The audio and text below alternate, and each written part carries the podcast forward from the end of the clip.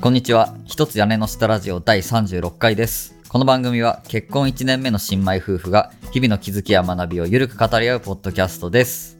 よろしくお願いします。お願いします。はい。今週もね、やっていきたいと思いますが、えー以前ね、番組の方で、任天堂スイッチオンラインの話をね、したと思うんですけど、うんその時にね、あの、その場のノリで注文していた、あの、64コントローラーがね、先日やっと届きまして、いか約1ヶ月ぐらいかかった。そうだね。ねうんうんやっと届いて、あの、使ってみたんですけど、やっぱなんか、こう、ノスタルジーな気持ちになるよね。うん。なんか、ああ、これこれって気持ちと、あれ、うんこんなんやったっけ？みたいな。そう。なんかね、64実際さ、プレイしてたのってもう小学生ぐらいの時じゃん。うん。で、今よりもさ、もう全然ちっちゃかったわけじゃん。うん。ね、体もちっちゃかったし、手のサイズもちっちゃかったから、実際今のね、この年になってコントローラー触ってみたら、こんなちっちゃかったっけ？って感じになったよね。うん。なんかもっとでかいコントローラーだったイメージがね、あったんですけど、やっぱね、人間って成長するんだなって、なんか自分の成長を感じたよね。うん。うん。そう。で、結構ね、クオリティとかもほんと当時のまんまで、あの手触りとかさ、そのボタンの押し心地とかも、もうなんか当時を思い出す、もう完璧に当時の押し心地とか再現されてた感じがうん。して、あとあの振動の仕方とかさ、うん。あれもね、当時の振動パックとほぼ同じような感じのね、あの荒っぽい振動っていうの。ああ、なんか、うんブーブーみたいなそうそうの。そう。今みたいなちょっとこう、細かい振動じゃなくて、うんあのガタガタ 大きく震える感じ。もう揺れるか揺れないかみたいな。そうそうそう。あのこの大胆なさ、振動の感じとかも、なんかちゃんと再現してんのかなあれ。なんかすごいね、それっぽくて、感動したね。私知らんのよ。あ、そうか、使った。ことはないか。振動パックは知らなくて。そうそう。昔ね、こうこう昔のコントローラーってね、あの知らない方のために言っていくと、振動ね、する機能自体なかったんで、今はもう当たり前のようにさ、プレステとかはスイッチも振動したりするけど、うん。当時はもう振動しなかったんで、64って。うんうん。こう別口でね、振動用のパックがあって、それを接続すると、その振動機能が追加されるみたいなね、感じで拡張パックとしてあったんですよね。うんうん。なんでそのね、振動パックの揺れがものすごいこう重くて、ガタガタ揺れる感じ。うんう。ん、なんかそのね、なんか振動のこう感じもしっかり再現されてたんで、めちゃくちゃいいなって思いましたね。で、64のコントローラーはね、あの、任天堂スイッチオンラインに加入してる人じゃないと、こう、買えないっていうね。こう、限定品でもあるし、そ、それプラス、もうそもそも売ってないみたいなね。たまたま前回、あの、収録してた時に、まあ買える状態、在庫が復活してたんで、まあ、運よく買えたんですけど、もうあんまり在庫もなくて、買えないぐらいの感じのコントローラーなんで、あの、ニンテンドースイッチオンライン入ってて、ちょっとね、見てみて、在庫が復活してたらね、ぜひね、買っておくといいんじゃないかなと思います。で、12月10日からさ、新しいソフトで、マリオストーリーの方もね、あの遊べるようになってるんで、まあ、マリオシリーズで、マリオ、ペーパーマリオシリーズね、すごいやってたよって人にとっても、すごいおすすめだと思うんでね、今のうちに買っておくといいんじゃないかなって思いますね。まあ、ということでね、最初にあの、以前紹介したね、64コントローラーが届いたっていう、まあ、ご報告も兼ねてね、えーこんな話をしてみました。この番組への感想や私たちへの質問は概要欄の投稿フォームから随時募集中です。え誰でも簡単に投稿できますので、ぜひお気軽にお寄せください。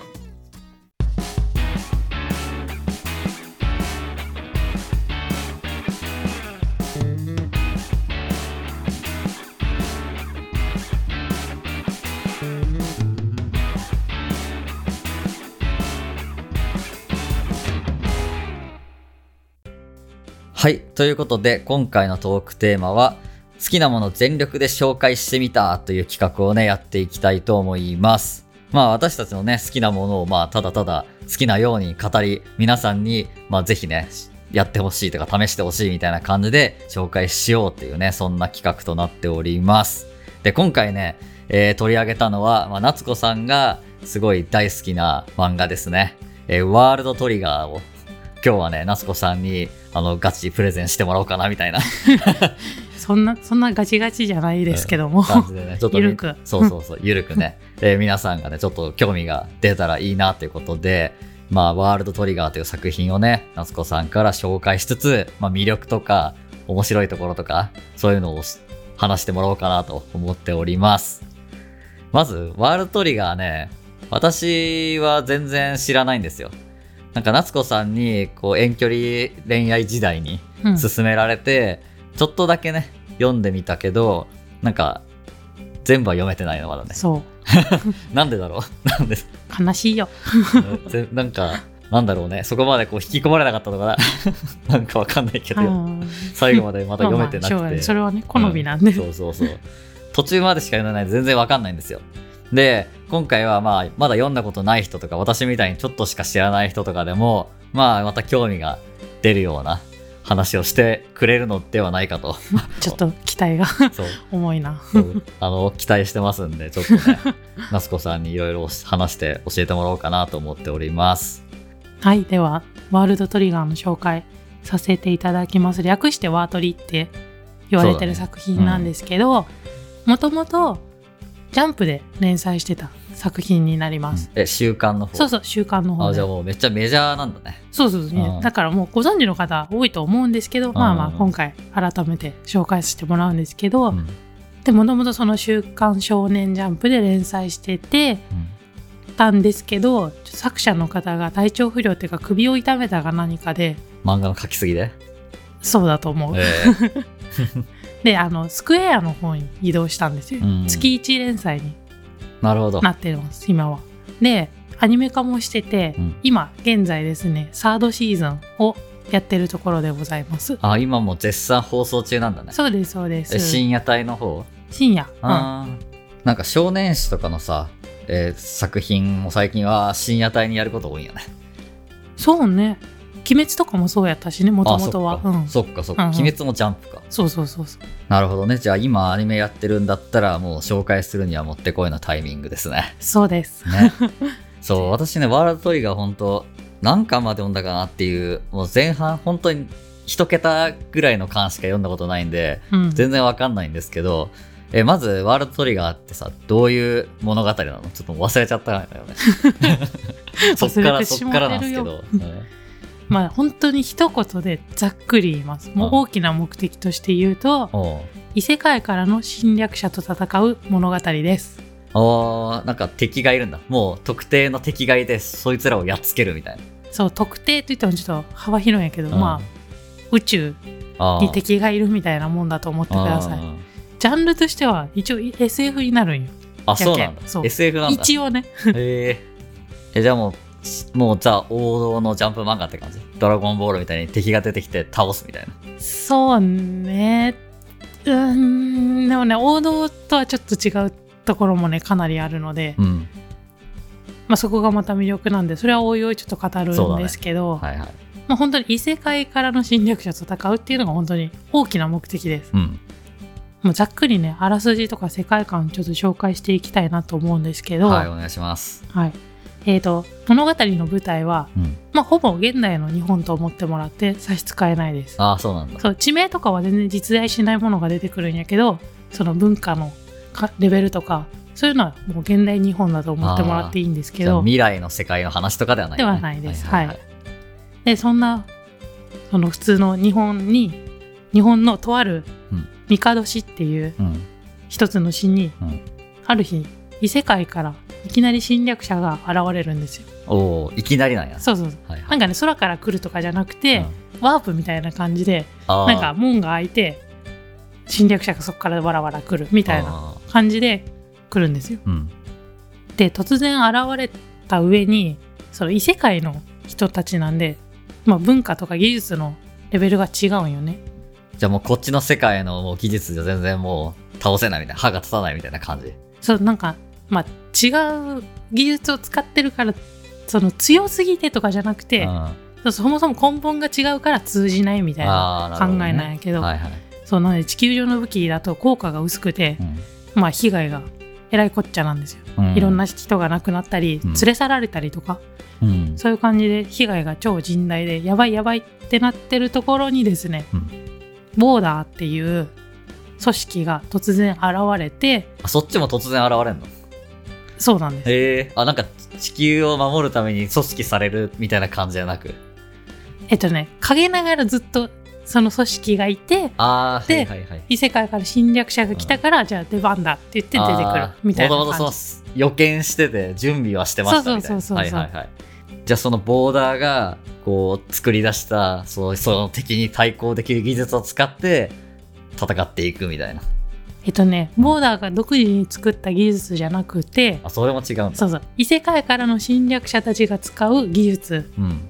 を研究してたの。もあー。ずっと前からしててでそれを使って倒すっていう倒ね感じなんです。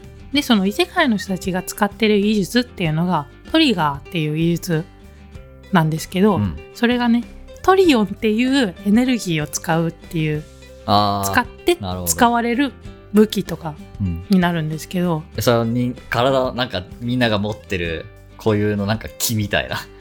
みたいなそう見えないけどトリオン機関っていうのがあるっていう設定なんよああ、そうみいう。みんなに、なるほど。うん、戦闘力みたいに。それが強いやつは、でかいやつは強いみたいな。そうみたいなはい感じ、はいはいはいはいはい。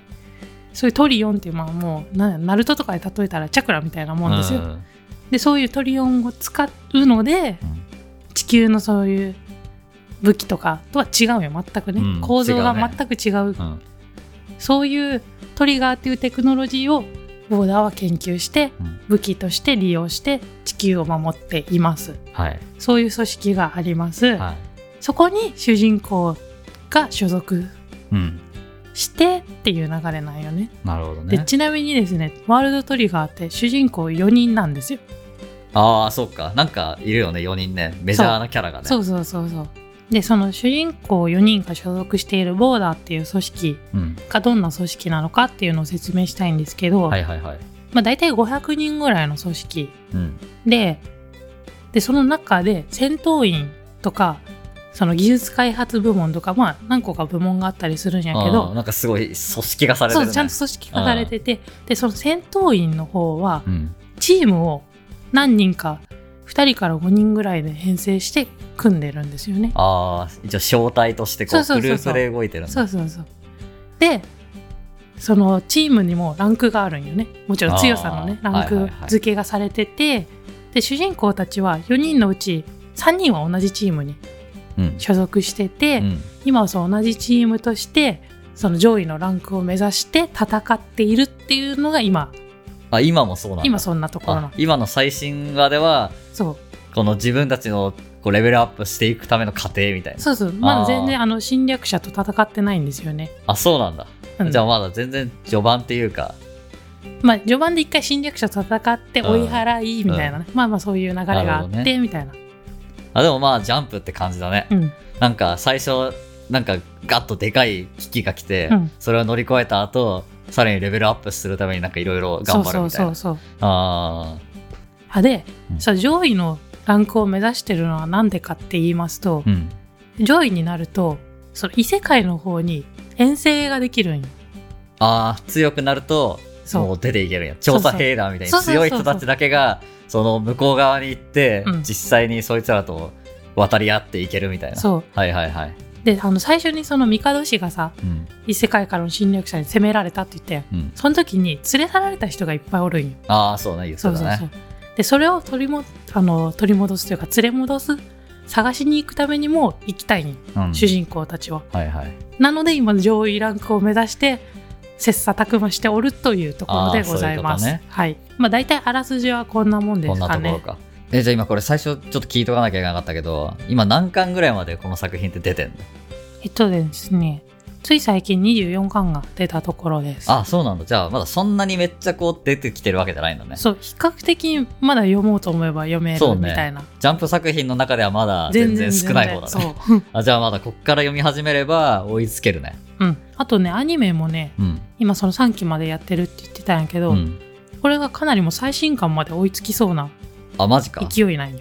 すごい。うんじゃあ展開早いね、結構アニメはね。そうね。うん。で、アニメは今最新話のところで、漫画で言うとどんぐらいのとこまで来てんの？えっとね、多分21巻ぐらい。ああ、じゃあ、3巻ぐらい前のとこなんやね、今ね。うんうん最新の巻から言うと。うん。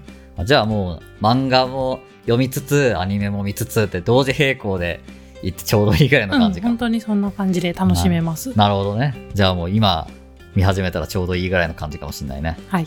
はい。大体まあ、あらすじはこんなところということで、なんとなくこうワートリの概要がちょっとぼやっと分かったところでね、うん。ちょっと次のコーナー行きましょうか。いや、ちょっと拙い説明でしたね。なんかネタバレないように説明しようと思うとさ、うん。結構難しいね。まあそうだね。なんか、こう言葉だけでしかも伝えなきゃいけないからね。うん。その魅力をどう伝えていくかとかさ。ねなんかね。少しでも伝われば幸いです。はい、ありがとうございます。はい、えーそれじゃあね、えー後半では、このワールドトリガーの、まあ、魅力、夏子さんが考える好きなところとか魅力を、うん。まあ、たっぷり教えてもらおうかなと思います。はい。もう夏子的魅力を励ますと4つありますあ、。4つ、はい。たたっと紹介しますけど、1つ目が、遅効性 SF と言われているところです。遅効性 SF。何それ？これね、あの、キャッチコピーコンテストっていう一般の人が応募して、うん。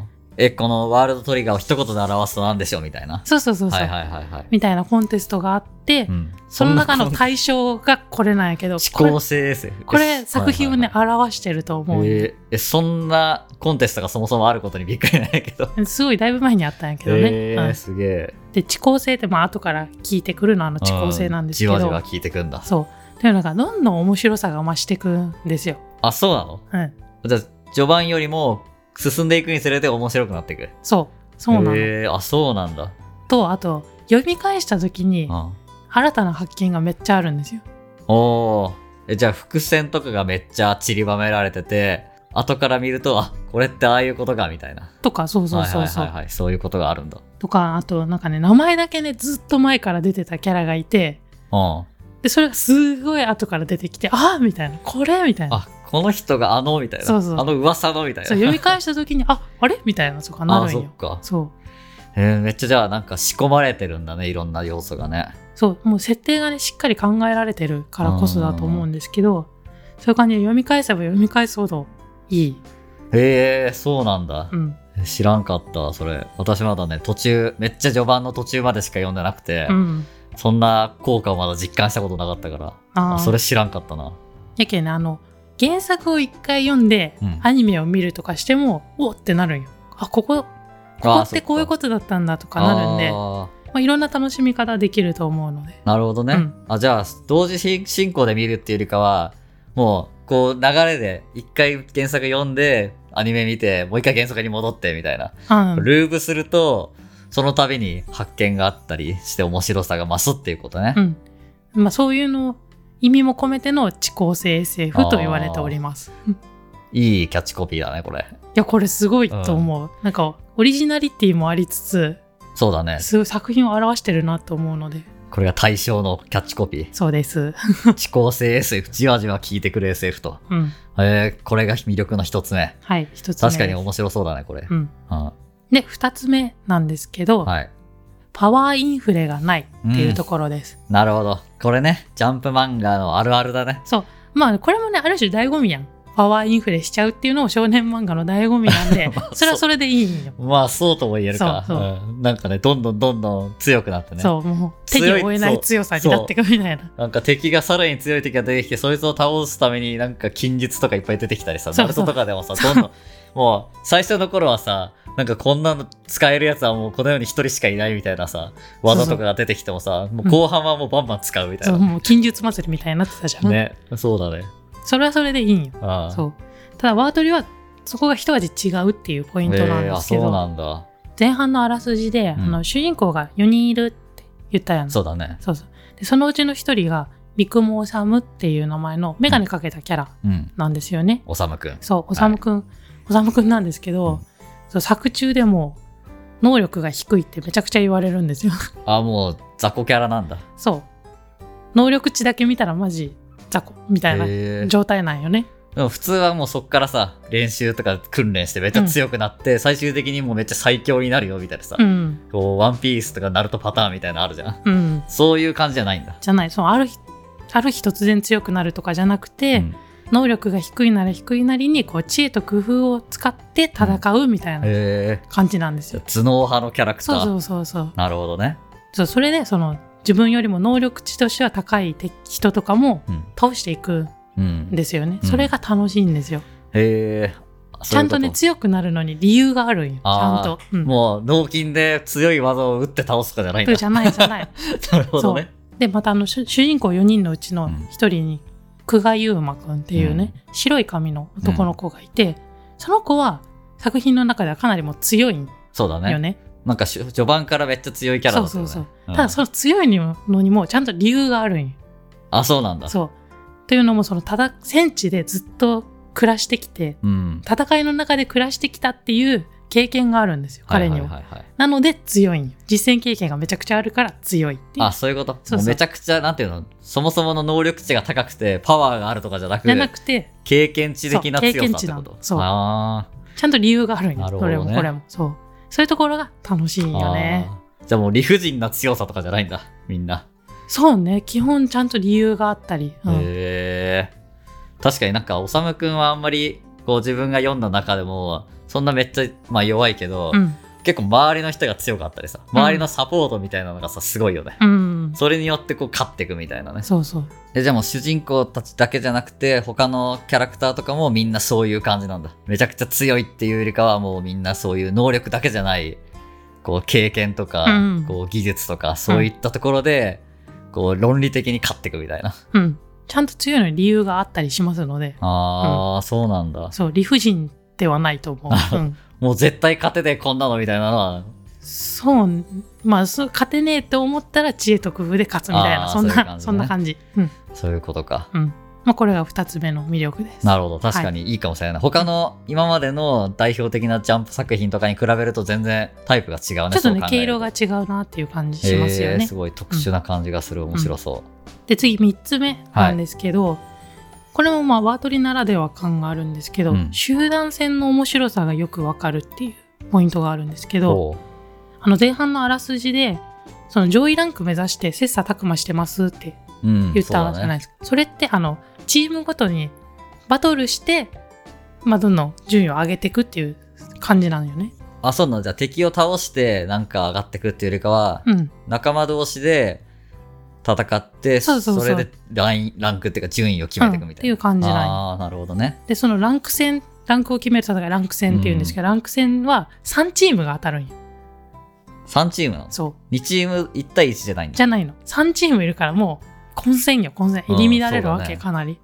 ねなんで3チームもいるんでその、このチームのこの人のこの行動があの時のここにつながるとかっていう感じでその戦況が動く要素がめちゃくちゃ多いんよ。うん。すごい複雑になりそうだね。そう複雑なんやけど先生ってすごいそれの見せ方がうまいなんか分かりやすいんよね。うん。え、こう、分かりやすいっていうのは、こう、見せ方がうまいみたいな。でそのランク戦ってそのランク戦してない人たちが見れるようになったのよねその戦ってる様子をね。はいはいはいはいはい、はい。そう。で、それ、プラス解説の人がおると。うん。そう。やけん解説をしてくれるんよ。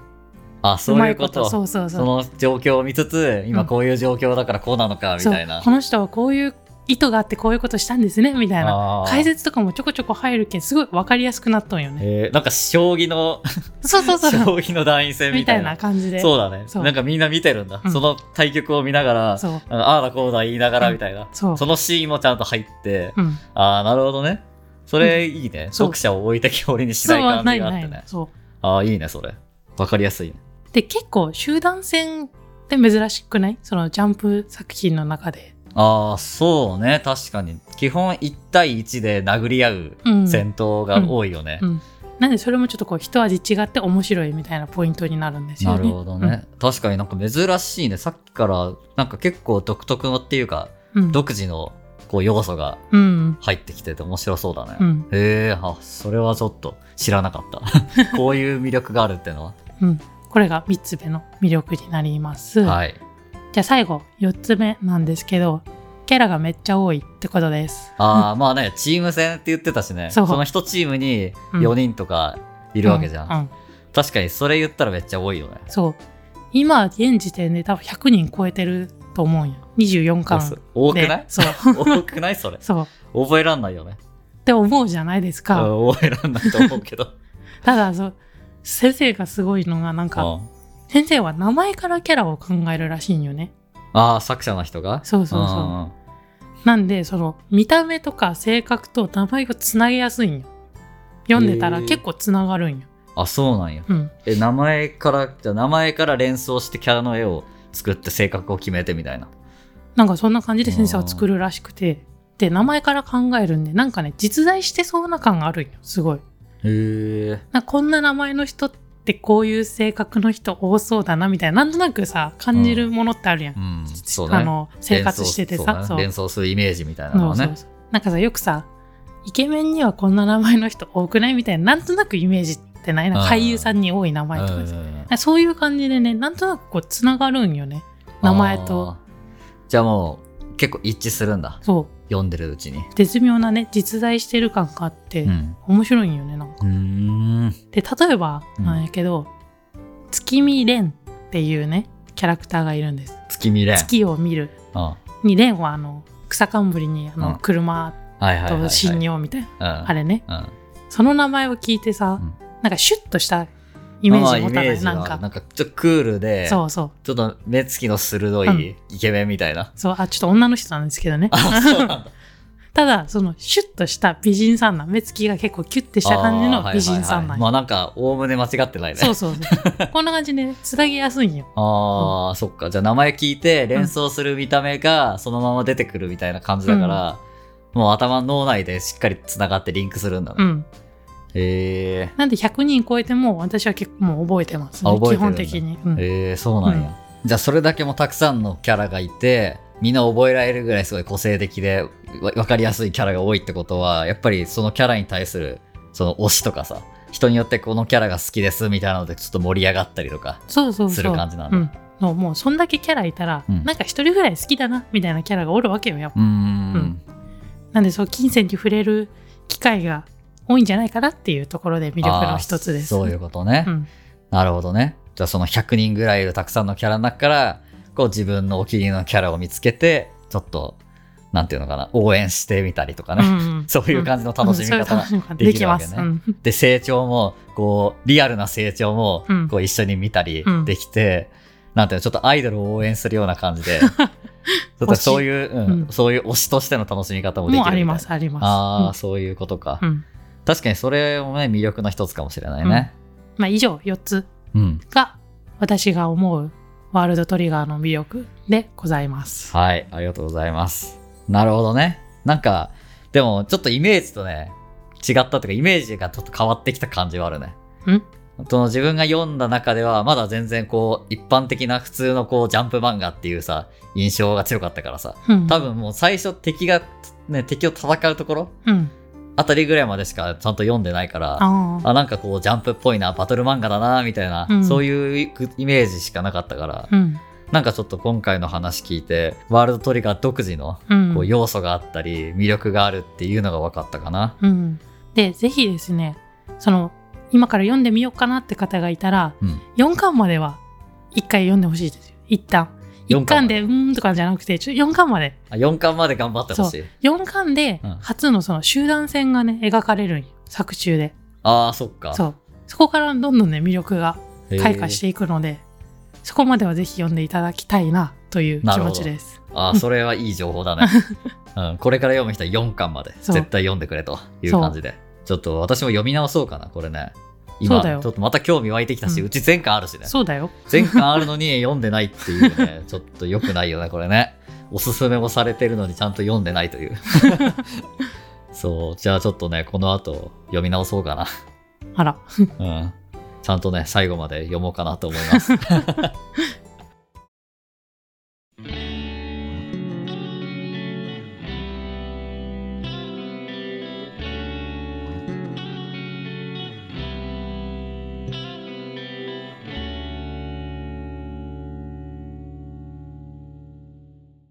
はい、えーということでいかがでしたでしょうか、えー今回はですね、まあ、好きなものを全力で紹介してみたということで、まあ、夏子さんのね、大好きなワールドトリガーについて、いろいろとね、プレゼンしていただきましたが、いやー難しいよね。難しい、ねちゃんとさ、こう、レジュメっていうかさ、うん。もう書いたのにね全然言葉出てこんの。ちゃんと作ってたよね。紙にまとめてたんだけどね。うん。まあでも、難しいよね。これが、こう、ポッドキャストというかさ、うん。うん、言葉だけで伝えることの難しさというか。いや、なんか改めてあの、アメトーークとかでさ、うん。芸人さんがプレゼンする回あるじゃん。するね。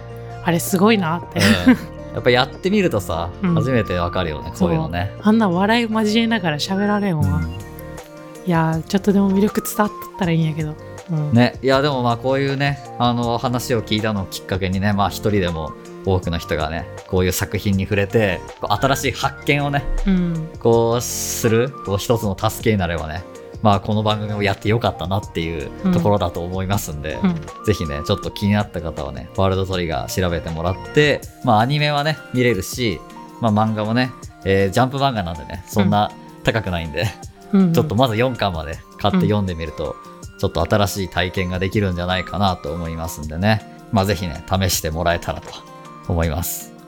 お願いしますはい。でこの番組では毎回テーマを決めて、それについて2人でおしゃべりしています。この番組面白い、これからも聞きたいと感じていただけた方、ぜひフォローをお願いします。そしてこの番組に関する感想質問などのお便りを募集しています概要欄の投稿フォームや Twitter からお寄せくださいスタンド FM からお聞きの方はコメントやレターから送っていただいても構いませんのでよろしくお願いしますそれでは今回はこれで終わりにしたいと思います。また次回お会いしましょう。バイバイバイバ